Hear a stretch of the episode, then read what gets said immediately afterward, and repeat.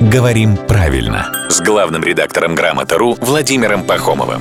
Здравствуйте, Володя. Доброе утро. Ну что, осень пришла. Если кто не заметил, то я вам сообщаю об этом авторитетно. Поэтому очень скоро для нас обыденными станут вот дожди, ветра и вот это вот все. А, к слову о ветрах.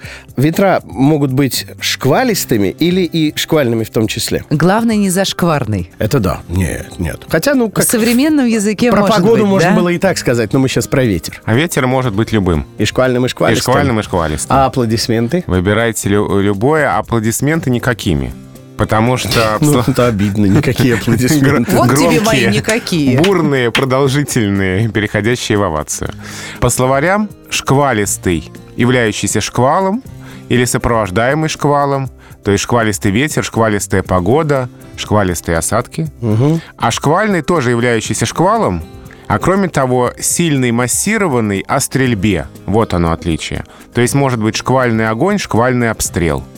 Словари только за стрельбой оставляют это переносное значение, а все остальное прямое значение — это хоть шквальный, хоть шквалистый. Ну, то есть, опять же, что касается огня, он не может быть шквалистым, только Да, шквальным. он может быть только шквальным. Но на всякий случай, что такое шквал, а то мы все к нему так апеллируем. На свою голову. А шквал — это внезапный резкий порыв сильного ветра, говорят словари.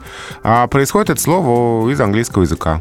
Сквал. Да, да, да, старое заимствование. Сквал, сквал, сквал. А, сквал. Ну и кроме того, так говорят о чем-то сильном, резком. Шквал, может быть, огня того же, шквал возмущения. Энергетики. Да, да, да, тоже шквал, как здесь каждое утро. Непонятно только, почему я по-ростовски это сказал. Но вот сегодня так. Но при этом, как обычно, мы говорим спасибо главному редактору «Грамотру» Владимиру Пахомову.